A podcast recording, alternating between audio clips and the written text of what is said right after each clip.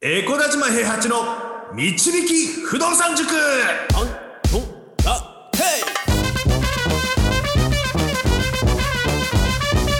この番組は私エコダ島平八と不動産塾の右明かし担当 JJ でお送りします。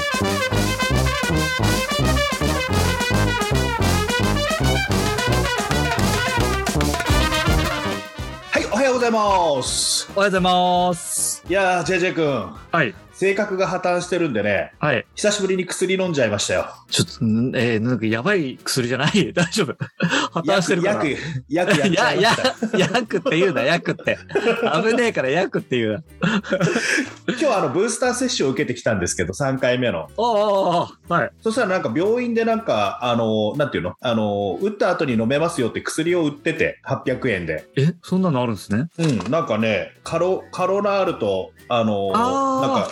漢方みたいなやつを売っててあの3回分出しますよって言って、もし何かあった時は飲んでくださいって言われて、で今まで、あの打った時に何かあったことはないんですけど今回、はい。あのマレーシアに行く直前っていうのもあってとりあえずねあの打った後に痛くもないのに飲んじゃいましたよあ。ああでも大事ですね。これで何かあったらねねいけなくなっちゃいますからね。そうそうそうそう。で、あとはね、あの、まあ、いろいろと、あの、マレーシアに行くのに、あの、書類を準備したりとか、なんか、あの、保険に入ったりとか、あの、うん。アプリをインストールしたりとか、まだまだ、あの、4月の1日に解除されたばっかりでね、まだ、あの、なんて言うんだろう、レギュレーションがしっかりしてない状態の中で行くので、あの、はい。やらなきゃいけないことがまだたくさんあって、来月あたり行く人はまた多分もっと楽になると思うんですけど、いろんなことが。まあ、とりあえず今の段階では、あのオープンしたばっかりっていうことでいろいろやらなきゃいけないことがあるので準備しまして、うん。あとはあさって PCR 検査を受けて陰性であれば、うん。あとはそのままマレーシアに向かえばいいっていう風な形になってね、うんうんうん。あのむ向こうでも空港着いたらすぐにあの PCR 検査を受けなきゃいけなかったりとかいろいろやらなきゃいけないことはあるんですけど、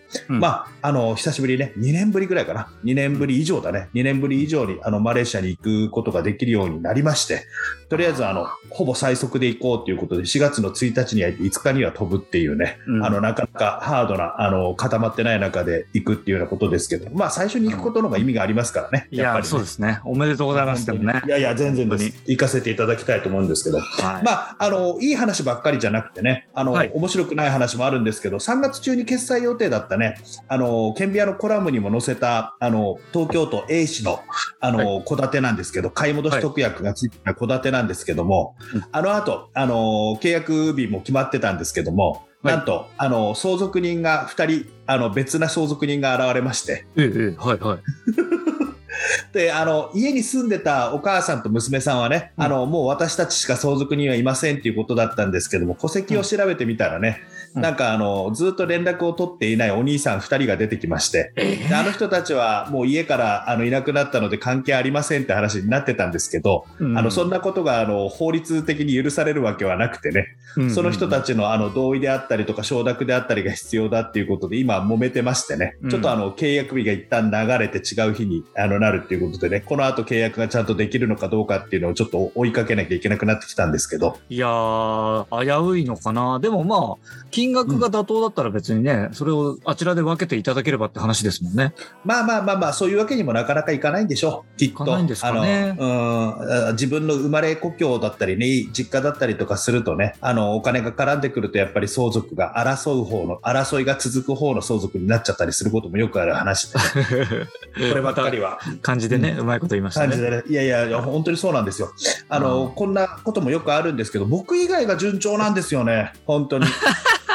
吸い取られてるんじゃないですか、うん、いやー、どうだろう。まあでも、それでもいいね。あの、周りの子たちがね、あの、僕はもう基本的に上がってるわけですから、僕がこれ以上豊かになることよりも、やっぱり変えてない子たちが変えるようになった方がいいところではあるので、なので、あの、ね、あの、いろいろと、あの、物議を醸してる本一くんですが、アビコでね、はい。あの、いいいいアパートが決済できそうでね、はい。あのもう契約日も決まって、であの、なんていうんでしょう、融資の方も決まって、保険の手続きやらなんやらっていうのも今今動いてる最中なんですけど、はいはいはい。本当に迷惑かけてるやつがどんどん物件買っていくと腹立たしくなるのは、チーツくんの時と一緒なんですけど、これはもう本一くん、カニ送らないとダメですよ、カニ。あ、カニね、待ってますけど、まあ、ちょっとしばらくマレーシアに行っちゃうんでね、戻ってきてからでいいですからね、ちょっあ、とね。そっか。じゃあ一旦俺のとこに送ってきてもらいましょうか。そうだね。それでもいいかもしれないね。JJ 君にね、とりあえずは、一回 JJ 君に送ってもらって、そのカニ食べて。味見、うん、味見しとく。まあまあ、そういうのも全然ありだと思いますね。はいいやでもね、あの本当にあのいろんなことがあるんですけれども、あのチームでね、やっぱりやるってことの大切さを最近、やっぱり身に染みて感じてるところではあります、やっぱり。はい。はい。あのそもそも僕があんまりちょっとあの自分の契約が壊れてもショックじゃないなって思うのは、うんあのその A 氏の戸建てなんですけど、はいあのそもそもあのあれなんですよねあの、うちの研究生の子たち2人、どちらかが買えればいいなっていうことで、集団買い付け入れた後の一番最後の抑えで入ってた物件なんですよね。うんうんうんうん。であのもちろん16号線のね内側なんでねあの東京都なんでね、あのその中であのこれが使えればいいなって共同担保に使えるだろうなっていうことで買い付けを研究生の子たち2人が発射してってことだったんですけど買い戻し特約がついてるからその子たちがあの共同担保に入れられないっていうことでじゃあ僕が買おうかっていう風な話になっただけだったのでね、うんうんうんあのそもそもなんだろう物件を買うことを主眼に置いてるわけじゃなくて、うんあの周りの子たちが買えるようにするために抑えであの買い付け入るっていう風なのがやっぱり僕らの今やってることになってるのでうんうんうん。その子たちが買えてるんだったら基本的には問題はないわけですよ。うんうんうん。であのやっぱりね物件を抑えるのがやっぱり最近厳しいって話をねこの前バーベキューに来た子たちも言ってたんですけども、はいあの満額で買い付け入れても買えないとかねやっぱりそういう風な話がやっぱりあるっていう風な話ですから、あはいはいはいのそういう風な中でやっぱり抑えで入ったりとかあの、うん。複数人で抑えてしまって情報を早めに消していくとか、そういったつてを持ってない人が物件買うのが大変な時代になってきてるんだなっていう風な中で、あ、のチチームワークをね持って変えるっていう風な形であったり物件を抑えるっていう風な形にできたりするのはとてもいいことだなと本当に思ってます。うん、そうですでね。やっぱりね、あのーそもそもその買い付け入れた子たちの中の一人にホイツ君がいて、ホイツ君は別な物件行っちゃったからもう一人の子が残ってるっていうような形になってるんですけど、はいあのその子にしてもね、16号線の内側でできればオーナーチェンジで物件を買って、でそれを担保に入れて、1000万ぐらいのアパートを今、抑えで持っててもらってるのが、待っててもらってるのがあるんですけど、うん売りに出さないでね、はい。でそういうのも1000万ぐらいのアパート、まあ、ニコイチのアパートなんですけど、東京都内のね、アパートなんですけど、そういうのって出したらすぐ売れちゃうんですよ、現金で。はいはいはい。10%ぐらいついてたらね。うん。でそれをねあの、例えば共同担保になる戸建て買うまで待ってくださいとか、売りに出さないでくださいとか、もしくは買ったらすぐにちょっとこっちで一回やらせてもらって、その後売りに出してくださいとかっていう風な形でうん。言えるような関係性ができてる業者さんがいたりするっていうのが、あのうん。僕らにとっての最大のメリットかなとは思ったりするんです。この、囲い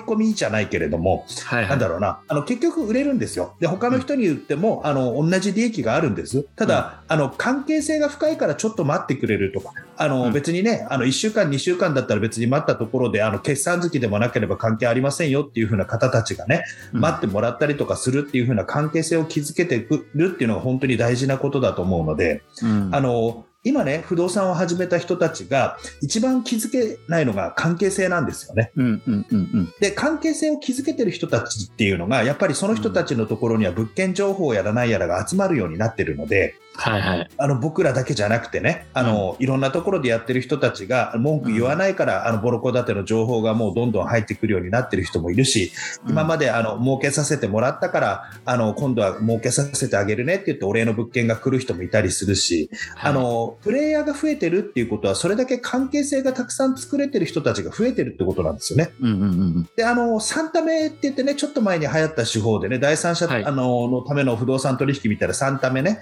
あの、3タメが流行った時っていうのは、元の業者さんから分かれて独立する人っていうのがバーって不動産業界でも増えたんですよ。はい。で、3タメでやるんだったら、だって自分の業者が抜くわけだからさ、あの、うん会社にいたら損しちゃうって思って。でも、なかなか3タメでの、あの、取引ができなくなってきたじゃない？うんはい。で、そうなってくると、その3タメで、あの、うまい汁食う、吸おうと思って独立した人たちで遅い人たちっていうのが、それがあんまりできなくなっちゃって、あの、なんて言うんだろうな、うまくいかなくなっちゃったりとかもしてるわけですよ。はいはい。で、元の業者さんとつながってる我々投資家っていうのは、3タメ取引っていうのはあんまりやってなかった人たちっていうのは別に普通に取引ができてたりとかするんですよね。うんうんうん。その、やっぱりね、あの、流行り廃りに乗る、流行りに乗るっていうのは、あの、流行り廃りっていうぐらいで、廃りがある、廃れがあるって思ってるんですけど、僕は。はい。やっぱりあの不動産やっててもあのやっぱりシェアハウス魔改造シェアハウスが流行ったりだったりとか、はい。あの AB えあのなんだっけエアビーが流行ったりとか民泊ね、うん。民泊が流行ったりとかあの、うん。そういった形でねずっと流行ってた流行り廃りがあったりするんですよ。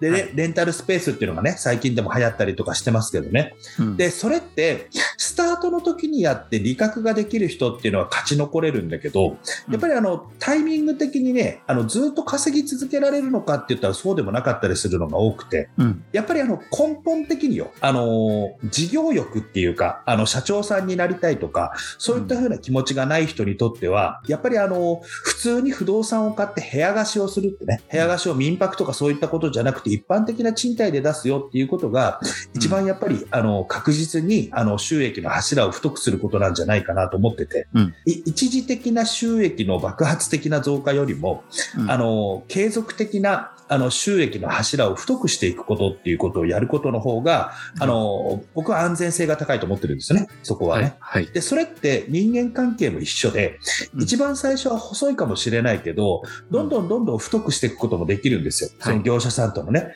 で、それを複数人でやれば、もっとふあの強くすることもできるだろうし、あの、はい継続的に何回も取引を重ねていけば、信頼関係が生まれてくることもあるしね。はい。そういったことを繰り返していくことっていうのをやっていくことを、あの、心に、あの、留めてやってほしいなと思いますね。これから不動産を始める人は本当に。はい。あの、流行り、廃り、廃りがない、あの、流行りに乗っかったり、廃りがあったりとかすることよりも、継続的にやっていくことっていうのを目指すことっていうのが、あの、僕は自分の、あの、放送を聞いてくれるリスナーの方には伝えたいなと思ってますね。もちろん、、あの、流行りに乗っかってね、うまくいく人がいたりもするし、流行りでうまく稼いでたりする人も知ってるんでね、そういう才能のある人たちを指定することではなく、あの、